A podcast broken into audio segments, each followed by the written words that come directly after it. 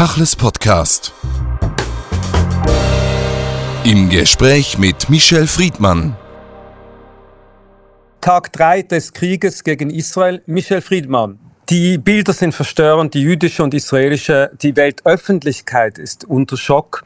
Es werden noch viele, vermutlich schlimmer Bilder die Öffentlichkeit erreichen und auch Informationen. Die jüdische Welt ist paralysiert und dennoch muss man mit dieser Situation umgehen. Einer der schlimmsten Situationen ist eingetreten. Israel ist einer Geiselsituation ausgeliefert und muss die nächsten Tage, Wochen und Jahre planen. Wie reagiert man auf so eine Situation? Erst einmal, indem wir alle Empathie und Trauer empfinden. Man muss sich das schon aus der Perspektive der Menschen, die in Israel leben, vorstellen. Der Zusammenbruch der Hoffnung, dass Israel ein Land ist, das jedenfalls was die Sicherheit angeht, allen anderen überlegen ist. Das ist eines der Identitätsmerkmale der letzten Jahre und Jahrzehnte, dass nach dem Trauma des Yom Kippur-Krieges dieser Staat, diese Regierungen, die Armee, die Geheimdienste, zwar mit einem unglaublichen Übergewicht an Gegnern zu tun haben, sowohl Staaten als auch Armeen, aber vor allen Dingen gegenüber Terroristen, aber dass dieser Staat gerüstet ist, sich nie wieder überraschen zu lassen. Und ein paar Stunden danach muss man feststellen, dass dieser Angriff, der ja ein sehr robuster Angriff ist, also das ist jetzt nicht etwas, was eine kleine Gruppe vorbereitet, sondern das ist ein Angriff, der lange vorbereitet sein muss. Alleine die Anzahl der Raketen, die abgeschossen worden sind, unterm Radar aller Sicherheitskräfte stattgefunden hat und die Menschen, darauf will ich jetzt doch noch mal zurückkommen, davon in Sekundenbruchteilen ihr Leben auf den Kopf gestellt haben und viele Menschen gestorben sind, tot sind, schwer verletzt sind, dass es eine weitere Form der Barbarei gegeben hat, nämlich eine bewusste Geiselnahme von mindestens 100 Israelis, Kinder, Frauen, alte Menschen, die jetzt im Gazastreifen gefangen genommen sind. Und als drittes, dass Hunderttausende Menschen seit jetzt doch Tagen, muss man sagen, in ihren Wohnungen verharren, in den Bunkern verharren, in Sterot beispielsweise kein Wasser heute mehr da ist zum Trinken. Also dass dieser Angriff eine kollektive Konsequenz hat, für Millionen Israelis. Und diese empathische Analyse steht am Anfang von allem, was wir diskutieren. Das, was hinzukommt, ist äh, das, was ich schon angedeutet habe. Je früher, desto besser, aber nicht jetzt, weil jetzt geht es darum, dass Israel sich verteidigt, wird man aufklären müssen.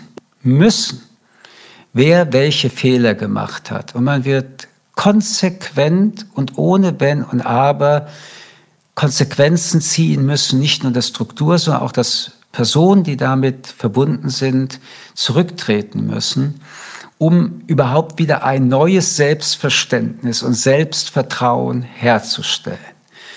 Meine dritte Bemerkung ist, paralysiert haben Sie gesagt, ja, aber der Staat Israel kann und darf nicht paralysiert sein, sondern muss genau das Gegenteil sein, nämlich hellwach. Und jetzt, wo diese Katastrophe passiert ist, ich will es noch mal sagen, barbarisch. Es geht hier nicht darum, dass die Hamas militärische Ziele angegriffen hat, es geht ausschließlich darum, Zivilisten anzugreifen. Wäre also die Hamas eine Regierung und die Gebiete, auf denen sie leben, ein Staat, wären das Kriegsverbrechen. Ähm, es geht darum, darauf entsprechend zu reagieren. Das braucht jetzt eine gewisse Zeit, alleine schon die Reservisten zusammenzubringen, militärisches Material umzustellen, strategisch sich genau zu überlegen, was macht man eigentlich? Die Hamas ist ja sogar bereit, die eigene Bevölkerung zu opfern. Was ist denen dann ein Israeli wert? Was ist denen überhaupt ein Menschenleben wert?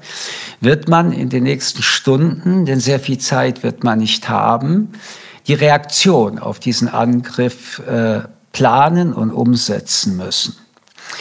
Das ist die Perspektive, und ich will das auch sagen, die natürlich mich als Mensch, ich bin Jude, äh, und für mich ist der Staat Israel immer nicht nur eine Sicherheitsfrage, um in der Diaspora zu leben, sondern eine Identitäts- und Herzensfrage besonders erschüttert.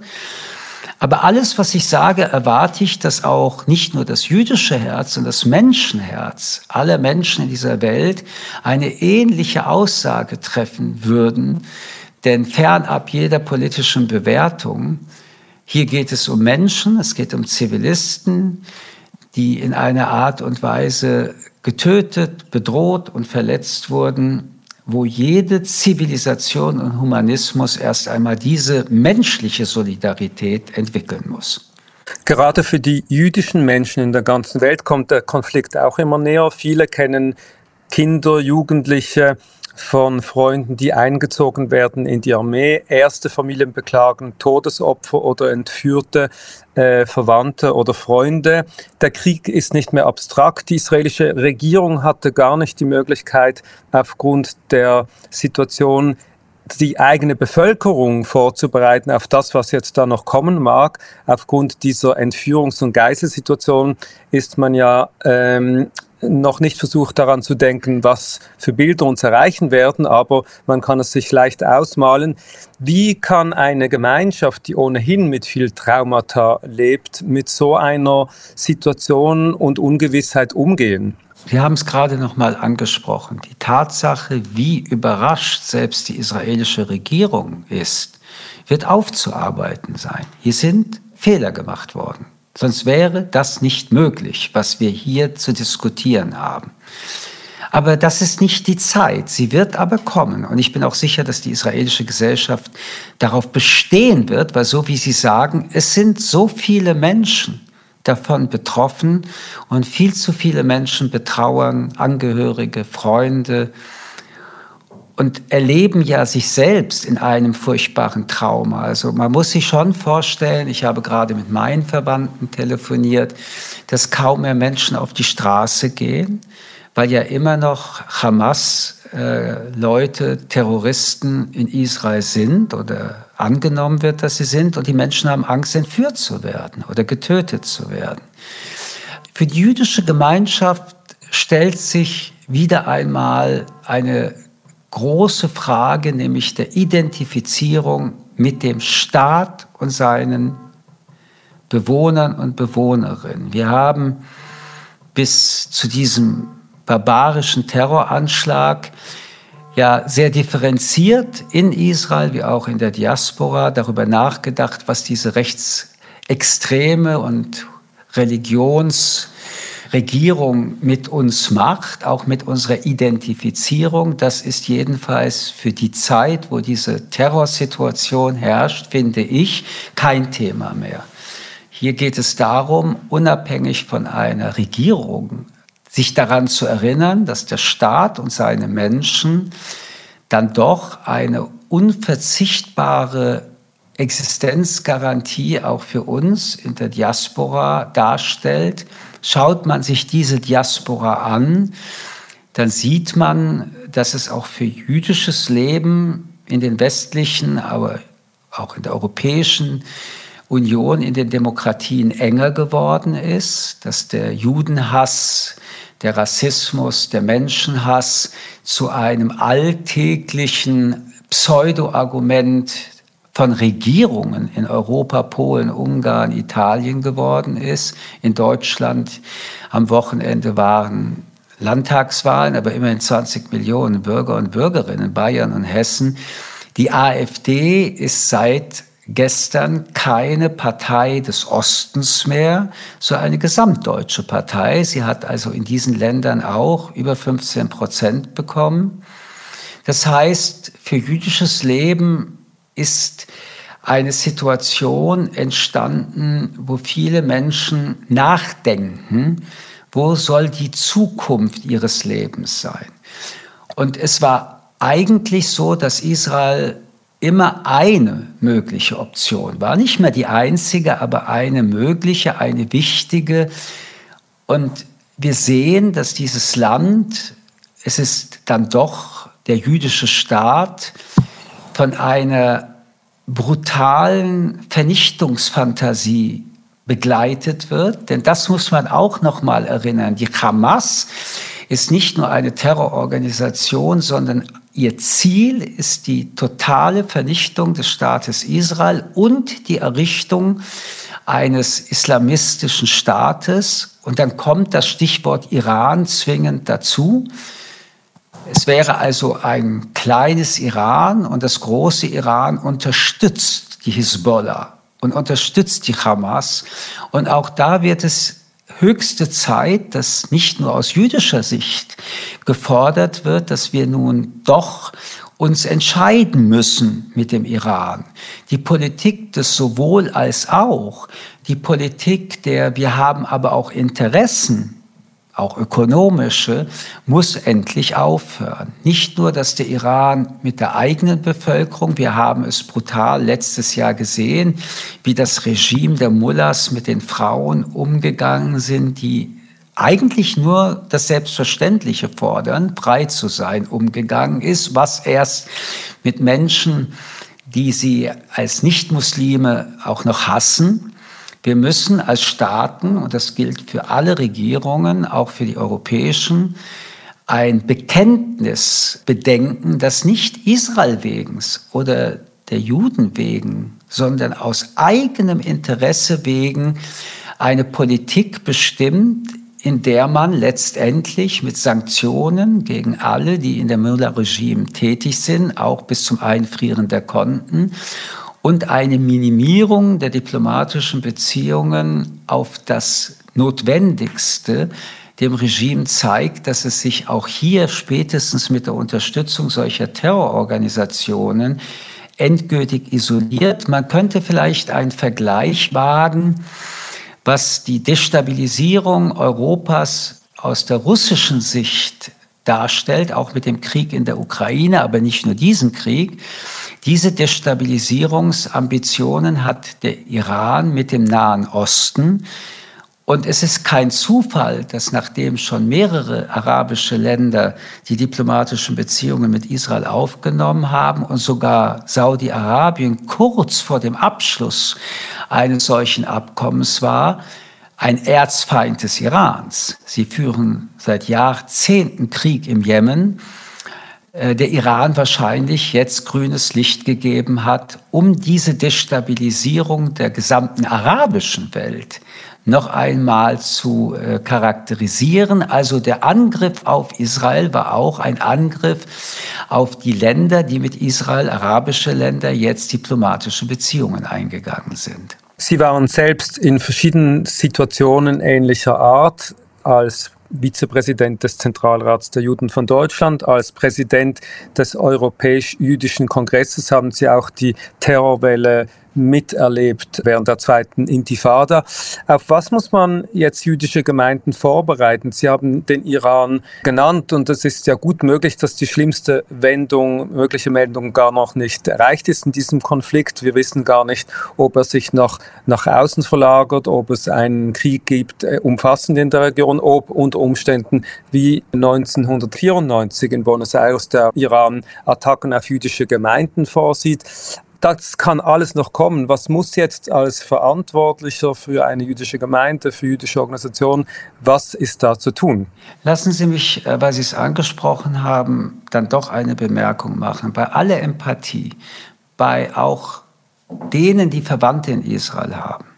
Niemand, und ich sage Gott sei Dank von uns, kann sich vorstellen, wie ein Land, das im Kriegszustand ist und das immer noch permanent angegriffen wird, wie die Menschen sich da fühlen. Ich war beim Angriff von Saddam Hussein, der damals Giftraketen geschickt hat, in Israel, weil damals die Idee war, dass auch deutsche Politiker, auch Genscher und andere nach Israel solidarisch hinfahren, um während dieser Attacken zu zeigen, ihr seid nicht alleine. Ich war damals auch da. Damals musste man auch noch Gasmasken tragen. Die Älteren werden sich daran erinnern.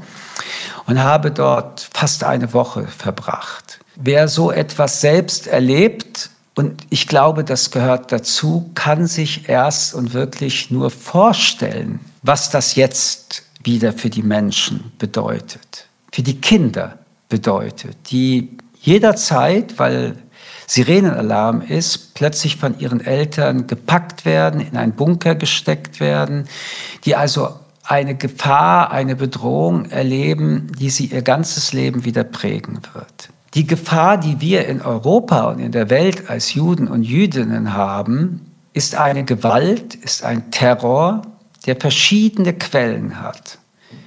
In Deutschland aber nicht nur gehören dazu an erster Stelle rechtsextremistischer Terror, aber es gehört dazu auch der islamistische Terror, der ja nicht nur jüdische Ziele hat, sondern äh, auch andere in Berlin dem Breitscheidplatz.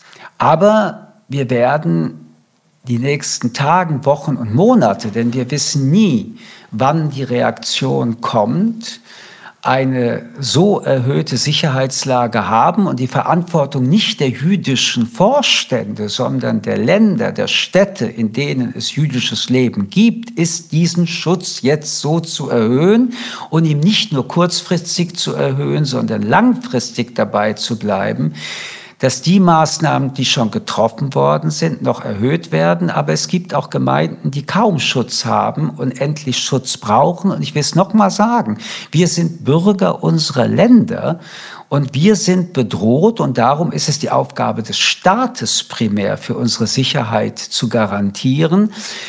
Was wir dann als jüdische Gemeinden on top machen, das ist eine Frage, die jede Gemeinde für sich erklären muss. Aber wir dürfen die staatlichen Sicherheitsinstitutionen nicht entlasten, sondern wir sind on top als dann Gemeinden verantwortlich, das noch einmal zu steigern. Und hier muss auch jeder Staat endlich seine Verantwortung übernehmen. Zweitens, das bedeutet, dass auch wiederum Kinder und Jugendliche, wenn sie in jüdische Institutionen gebracht werden, Kindergarten, Kita, Schulen, damit aufwachsen, wie schon seit Jahrzehnten, aber jetzt denn doch noch mehr, dass sie als jüdische Kinder die Normalität, die alle anderen haben, nicht kennenlernen werden, sondern dass sie normal damit aufwachsen, dass Polizisten und Polizistinnen mit Maschinengewehren auf sie aufpassen müssen. Also auch das muss man mal aus der Perspektive betrachten. Das Normale ist für jüdische Kinder der Schutz, die Sicherheit, die ihnen ausdrückt, ihr seid gefährdet und das macht natürlich Angst. Wenn die Angst aber in den Jahren zum Alltag wird, dann ist das Trauma abgeschlossen.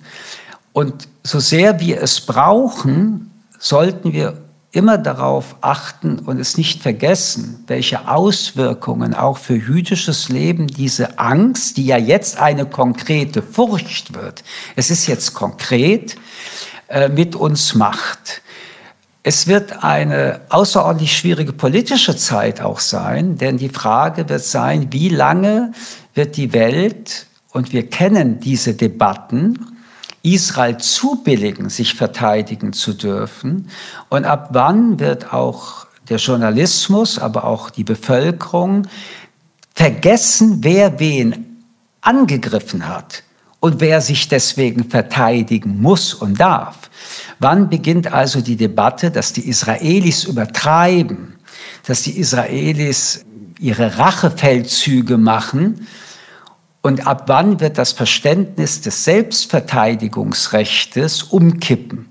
Hier wird es eine große politische Herausforderung sein und die muss aber ausgeübt werden von den jüdischen Repräsentanten entgegen dieser Veränderung zu kämpfen und immer wieder deutlich zu machen, wer sich jetzt dreht der ist mitverantwortlich dafür, dass der Terrorismus sich wohlfühlen kann, weil er davon ausgehen kann, dass Israel sehr früh, also nicht früher oder später, sondern sehr früh wieder der Sündenbock sein wird. Ich muss es heute noch mal ausdrücklich sagen.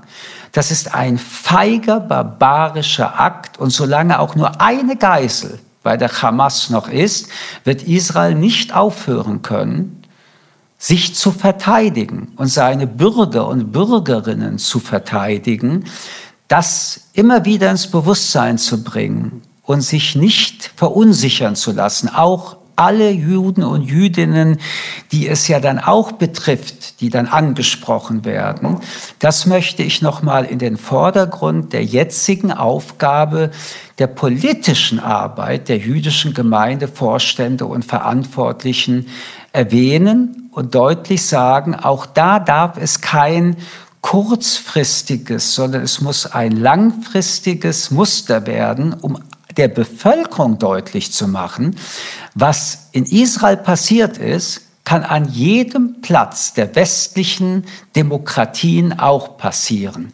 Denn wir sind das Hassobjekt, eine freie, liberale, demokratische Gesellschaft.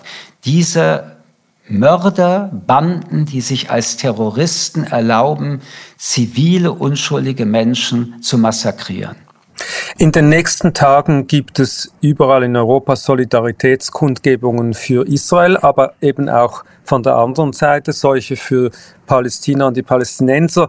In dieser aufgeheizten Stimmung ist zu erwarten, dass auf der Straße der Konflikt äh, nach außen getragen wird. Das ist eine schwierige Situation, wenn es darum geht, den äh, Frieden in einer Gesellschaft, den Dialog, den man über Jahre versucht hat zu führen, aufrechtzuerhalten. Gerade jetzt, wo alles so emotional ist, wo viele mit Reflexen reagieren, wie geht man mit dieser Situation auf unseren Straßen um? Das Demonstrationsrecht ist eines der wichtigsten Freiheitsrechte in einer Demokratie.